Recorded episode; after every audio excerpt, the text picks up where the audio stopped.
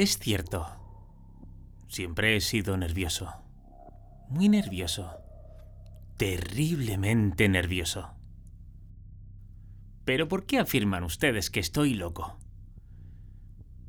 La enfermedad había agudizado mis sentidos, en vez de destruirlos o embotarlos. Y mi oído era el más agudo de todos. Oía todo lo que puede oírse en la tierra y en el cielo.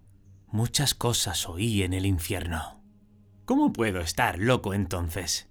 Escuchen y observen con cuánta cordura, con cuánta tranquilidad les cuento mi historia. Me es imposible decir cómo aquella idea entró en la cabeza por primera vez, pero una vez concebida, me acosó noche y día. Yo no perseguía sin ningún propósito, ni tampoco estaba colérico. Quería mucho al viejo. Jamás me había hecho nada malo. Jamás me insultó. Su dinero no me interesaba. Me parece que fue su ojo. Sí, eso fue. Tenía un ojo semejante al de un buitre. Un ojo celeste y velado por una tela. Cada vez que lo clavaba en mí se me helaba la sangre.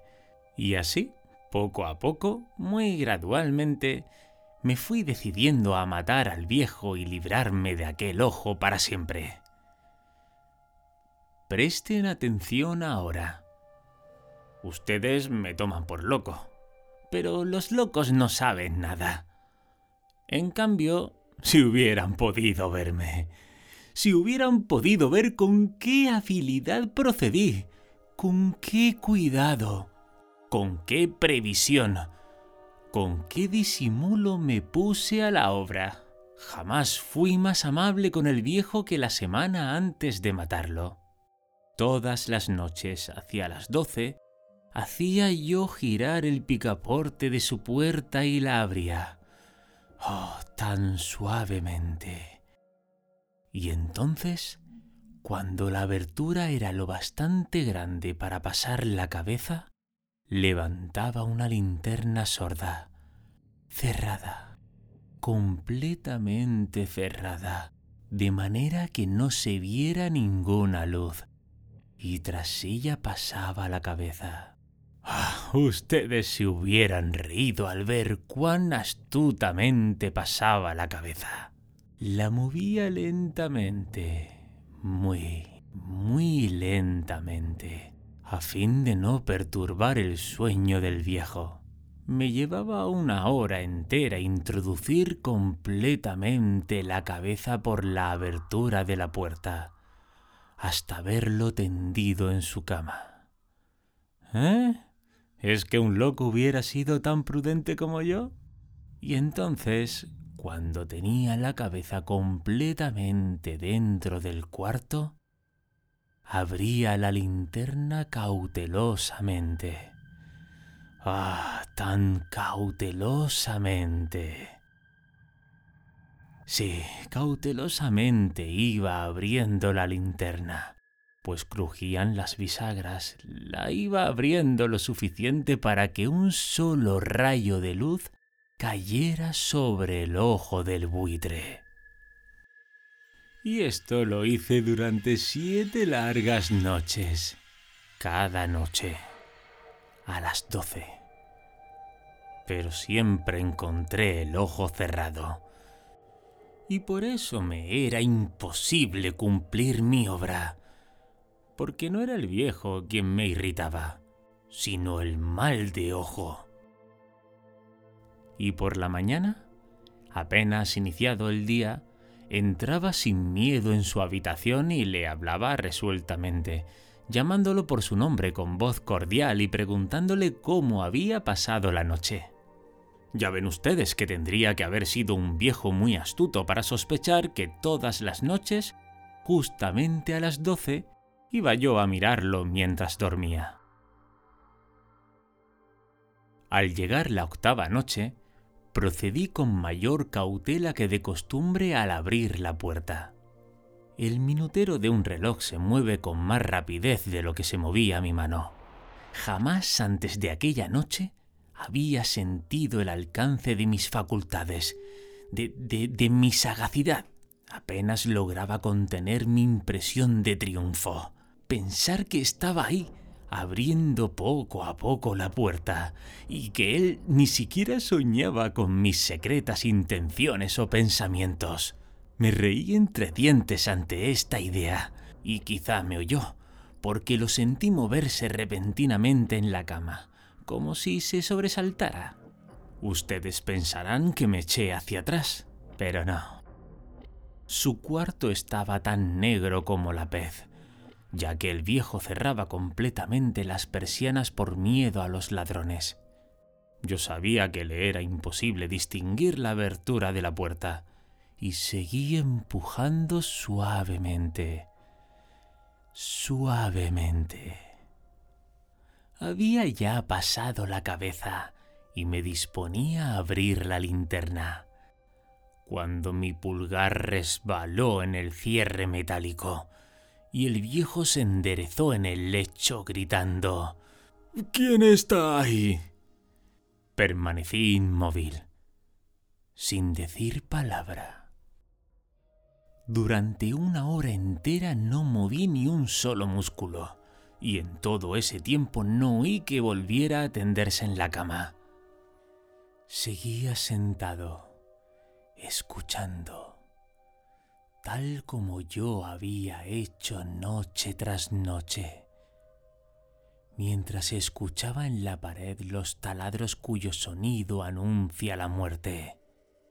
Oí de pronto un leve quejido y supe que era el quejido que nace del terror. No expresaba dolor o pena. Ah, no era el ahogado sonido que brota del fondo del alma cuando el espanto la sobrecoge. Bien conocía yo ese sonido. Muchas noches, justamente a las doce, cuando el mundo entero dormía, surgió de mi pecho, ahondando con su espantoso eco los terrores que me enloquecían.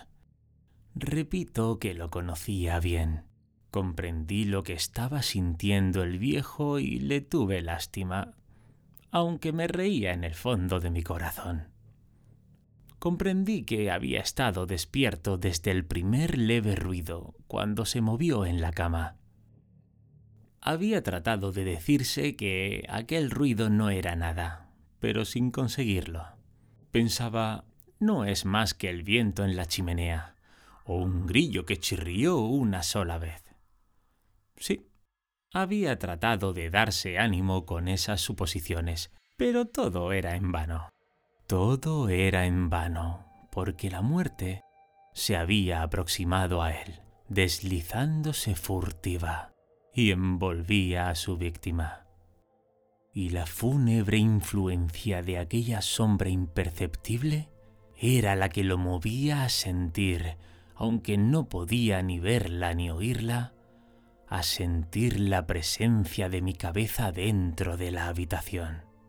Después de haber esperado largo tiempo con toda paciencia, sin oír que volviera a acostarse, resolví abrir una pequeña, una pequeñísima ranura en la linterna. Así lo hice.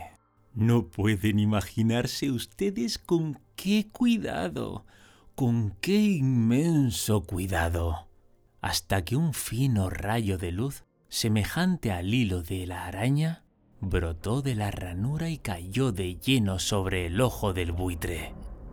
Estaba abierto, abierto de par en par, y yo empecé a enfurecerme mientras lo miraba. Lo vi con toda claridad, de un azul apagado y con aquella horrible tela que me helaba hasta el tuétano pero no podía ver nada de la cara o del cuerpo del viejo, pues como movido por un instinto, había orientado el haz de luz exactamente hacia el punto maldito. ¿No les he dicho ya que lo que toman erradamente por locura es sólo una excesiva agudeza de los sentidos? En aquel momento llegó a mis oídos un resonar apagado y presuroso, como el que podría hacer un reloj envuelto en algodón. Aquel sonido también me era familiar. Era el latir del corazón del viejo. Aumentó aún más mi furia, tal como el redoblar de un tambor estimula el coraje de un soldado. Pero incluso entonces me contuve y seguí callado. Apenas si respiraba. Sostenía la linterna de modo que no se moviera, tratando de mantener con toda la firmeza posible el haz de luz sobre el ojo. Entretanto, el infernal latir del corazón iba en aumento. Se hacía cada vez más rápido, cada vez más fuerte, momento a momento. El espanto del viejo tenía que ser terrible. Cada vez más fuerte. Más fuerte. ¿Me siguen ustedes con atención? Les he dicho que soy nervioso. Sí, lo soy. Y ahora, a medianoche, en el terrible silencio de aquella antigua casa, un resonar tan extraño como aquel que me llenó de un horror incontrolable. Sin embargo, me contuve todavía algunos minutos y permanecí inmóvil. Pero el latido crecía cada vez más fuerte. Más, más fuerte. Me pareció que aquel corazón iba a estallar, y una nueva ansiedad se apoderó de mí. Algún vecino podía escuchar aquel sonido. La hora del viejo había sonado. Lanzando un alarido abrí el ojo de la linterna y me precipité en la habitación. Y el viejo clamó una vez, nada más que una vez. Me bastó un segundo para arrojarlo al suelo y echarle encima el pesado colchón. Sonreí alegremente al ver lo fácil que me había resultado todo. Pero durante varios minutos el corazón siguió latiendo con un sonido ahogado. Claro que no me preocupaba, pues nadie podría escucharlo a través de las paredes. Cesó. Cesó por fin de latir. El viejo había muerto. Levanté el colchón y examiné el cadáver. Sí, estaba muerto. Completamente muerto. Apoyé la mano sobre el corazón y la mantuve así largo tiempo. No se sentía el menor latido. El viejo estaba bien muerto. Su ojo no volvería a molestarme. Si ustedes continúan tomándome por loco, dejarán de hacerlo cuando les describa las astutas precauciones que adopté para esconder el cadáver. La noche avanzaba mientras yo cumplía mi trabajo con rapidez, pero en silencio. Ante todo, descuarticé el cadáver, le corté la cabeza, brazos y piernas. Levanté luego tres planchas del piso de la habitación y escondí los restos en el hueco. Volví a colocar los tablones con tanta habilidad que ningún ojo humano, ni siquiera el suyo, hubiera podido advertir la menor presencia. No había nada que lavar, ninguna mancha, ningún rastro de sangre. Yo era demasiado precavido para eso. Una cuba había recogido todo. Cuando hube terminado mi tarea, eran las cuatro de la madrugada, pero seguía tan oscuro como a medianoche. En momentos en que se oían las campanadas de la hora, golpearon a la puerta de la calle. Acudí a abrir con toda tranquilidad, pues ¿qué podía temer ahora? Hallé a tres caballeros que se presentaron muy civilmente como oficiales de policía. Un vecino había escuchado un alarido, por lo cual se sospechaba la posibilidad de algún atentado. Al recibir este informe en el puesto de policía, habían comisionado a tres agentes para que registraran el lugar. Sonreí, pues. ¿Qué tenía que temer? Di la bienvenida a los oficiales y les expliqué que yo había lanzado aquel grito durante una pesadilla. Les hice saber que el viejo se había ausentado a la campaña. Llevé a los visitantes a recorrer la casa y los invité a que revisaran. a que revisaran bien. Finalmente, acabé conduciéndolos a la habitación del muerto. Les mostré sus caudales intactos y cómo cada cosa se hallaba en su lugar. En el entusiasmo de mis confidencias, traje sillas a la habitación y pedí a los tres caballeros que descansaran allí su fatiga, mientras yo mismo, con la audacia de mi perfecto triunfo, colocaba mi silla en el exacto punto bajo el cual reposaba el cadáver de mi víctima. Los oficiales se sentían satisfechos. Mis modales los habían convencido. Por mi parte me hallaba perfectamente cómodo.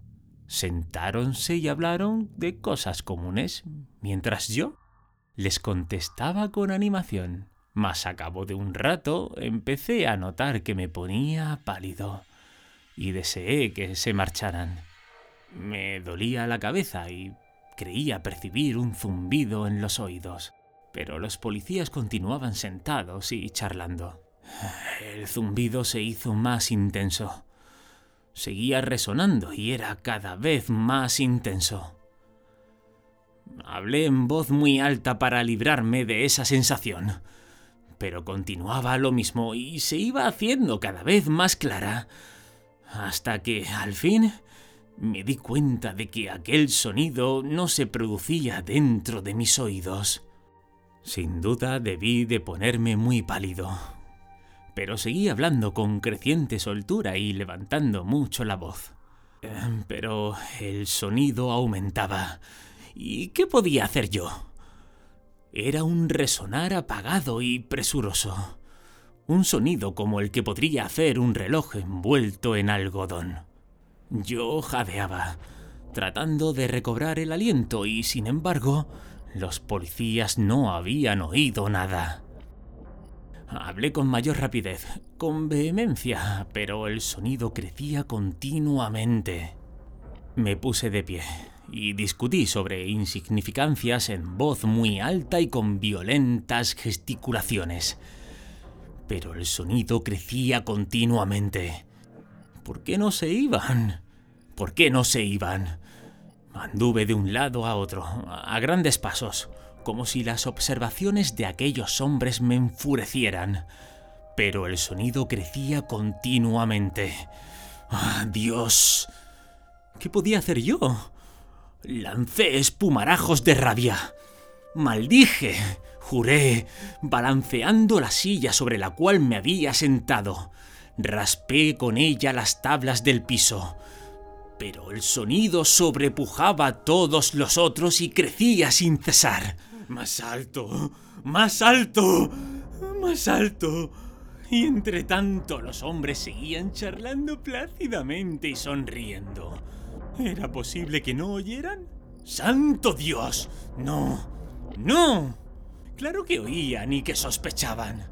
Sabían y se estaban burlando de mi honor. Sí, y así lo pensé, y así lo pienso hoy.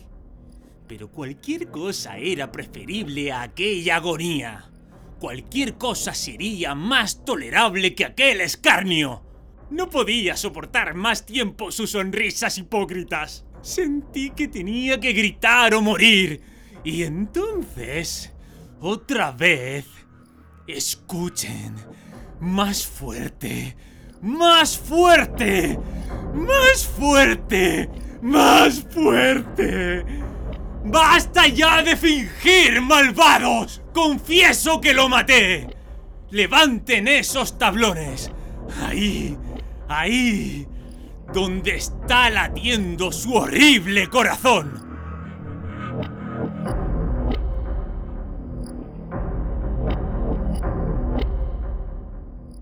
Desordenada habitación con Antonio Maldonado.